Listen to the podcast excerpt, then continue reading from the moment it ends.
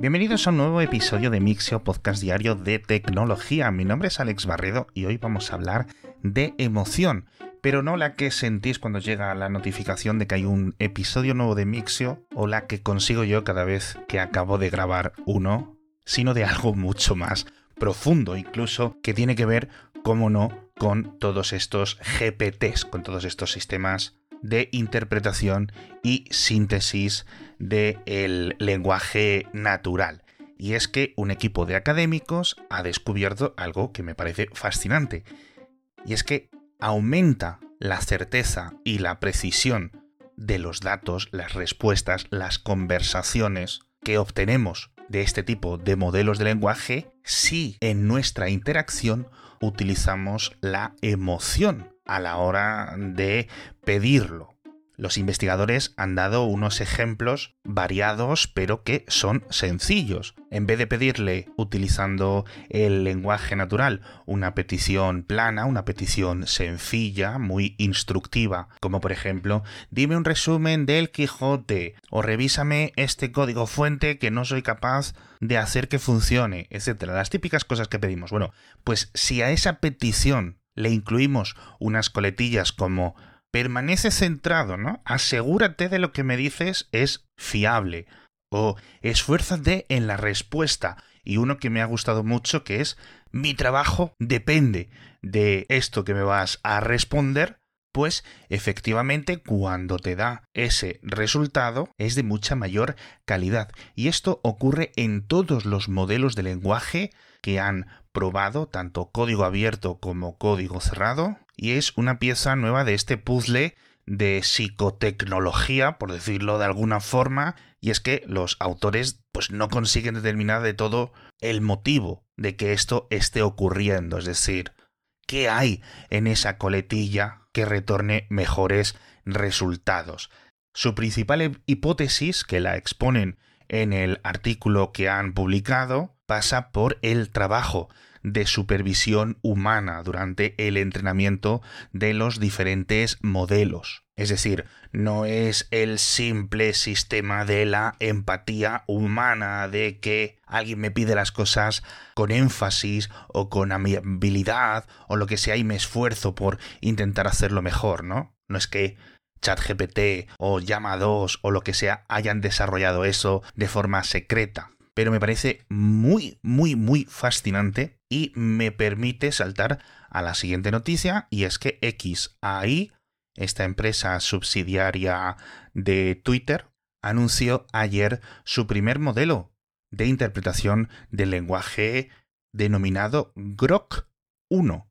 La verdad es que es bastante interesante, aunque sí es cierto que va con algo de retraso a nivel técnico con el TED de la CURS ¿no? de, de la industria. Tiene un contexto de 8.000 tokens, parece que no va a ser código abierto y se abrirá al uso paulatinamente primero a las cuentas premium de Twitter. Pero, sin embargo, oye, ha sido un avance tecnológico que ha ocurrido en apenas seis meses que están haciendo algunas cosas diferentes al resto de la industria y que solo nos queda esperar a ver cómo se desarrolla. Recordemos que estando el propio Elon Musk detrás de todo este tinglado y sus aparentes ganas de vendetta contra sus ex colegas de OpenAI, pues puede haber una evolución divergente interesante.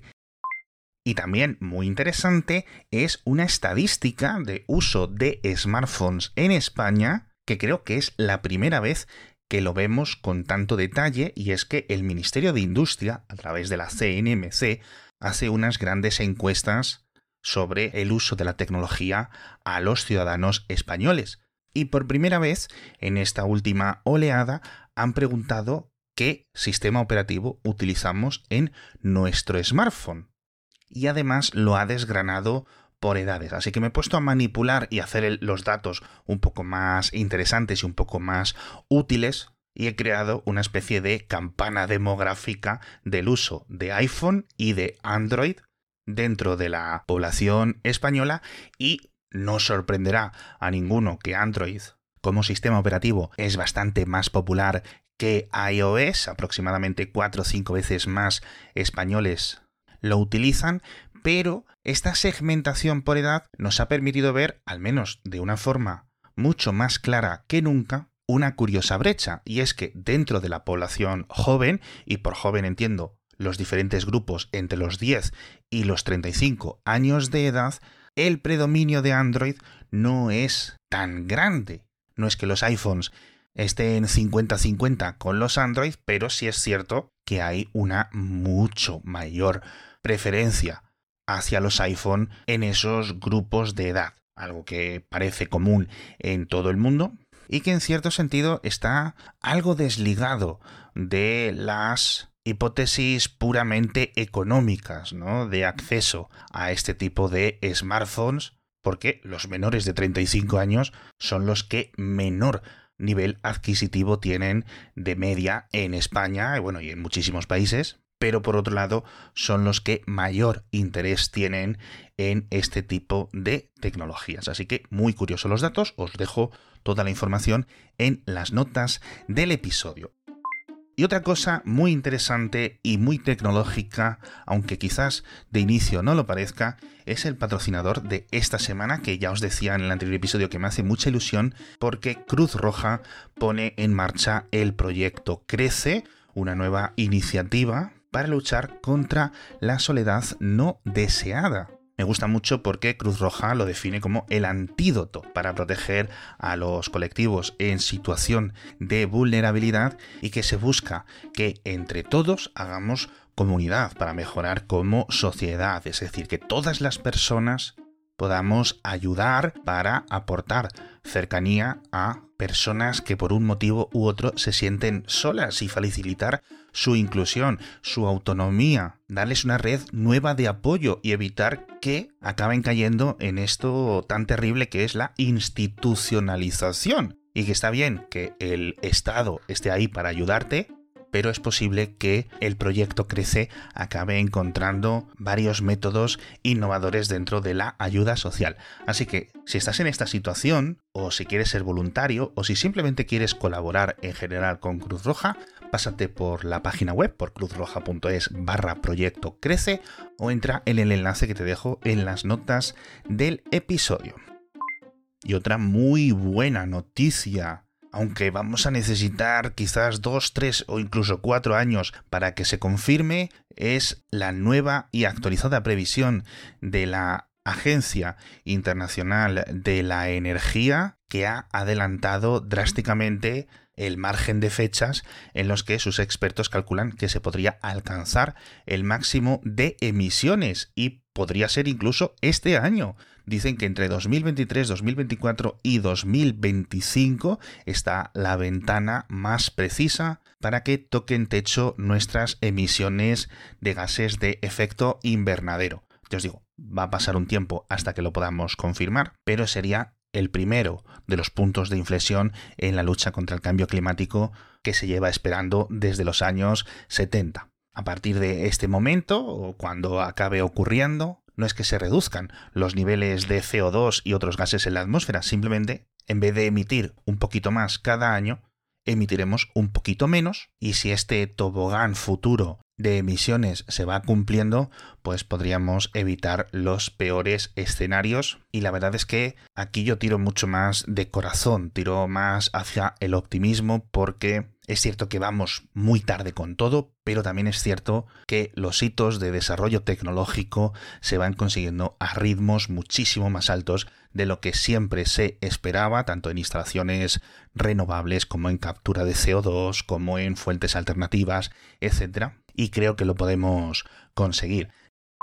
De hecho, uno de los síntomas de esta descarbonización la estamos viendo dentro del sector de la industria de la energía nuclear, no solo como estamos comentando en el podcast con extensiones de diferentes reactores construidos hace décadas que van a seguir muchos más años de lo que se planificaba, sino la construcción de nuevos grandes reactores y también de reactores modulares. Y todo esto está muy bien, pero lo que se está consiguiendo a día de hoy es que el precio del uranio esté en máximos que yo podría calificar de históricos, eh, por lo menos sobre el papel, el precio del kilogramo de uranio está por encima de los niveles anteriores al accidente de Fukushima en Japón en 2011. De momento no son cifras muy alarmantes, según los expertos, no son cifras que tiren por la ventana la viabilidad financiera de muchos de estos proyectos futuros, pero va a haber que estar muy atento a lo que ocurre.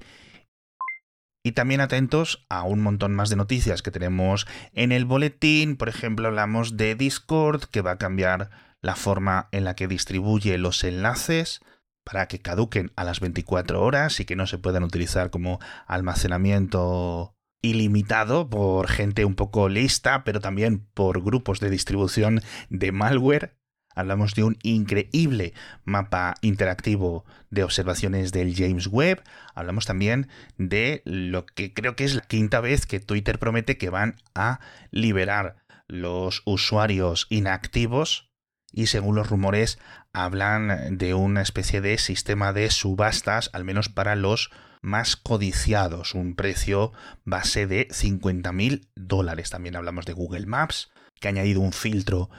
a la hora de encontrar rutas andando para evitar escaleras. Hablamos de la Estación Espacial Internacional y de un hipotético futuro más allá de 2030. Hablamos de un sistema de detección en tiempo real que el fabricante de armas de origen belga FN Herstal ha estado presentando o está presentando estos días que con diferentes sensores y cámaras en tiempo real acoplado a los rifles puede alertar al portador o incluso bloquear el gatillo del rifle en el caso de que se esté apuntando a una cabeza, lo cual puede ser muy interesante para evitar posibles accidentes por parte de la policía y de diferentes fuerzas del orden y que se puedan evitar algunas desgracias.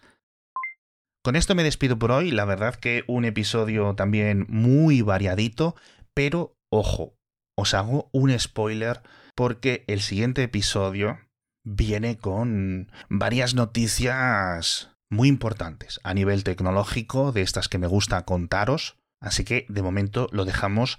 no sin antes invitaros a que escribáis una reseña, a que compartáis este programa con vuestros amigos, con vuestros enemigos, con vuestros vecinos, con vuestros compañeros de trabajo, de clase, o que incluso pues, si vais en un autobús, en un avión, en un tren, etcétera, pues que lo pongáis a todo volumen con unos altavoces inalámbricos, que seguro que es algo que todo el mundo va a disfrutar, os van a aplaudir y vais a ser los héroes y heroínas de ese trayecto y así conseguir pues muchos más oyentes fieles que estén aquí escuchando y aprendiendo sobre la actualidad tecnológica todas las mañanas. Muchísimas gracias y ahora ya sí que me despido, que no quiero que el episodio acabe durando 30 minutos.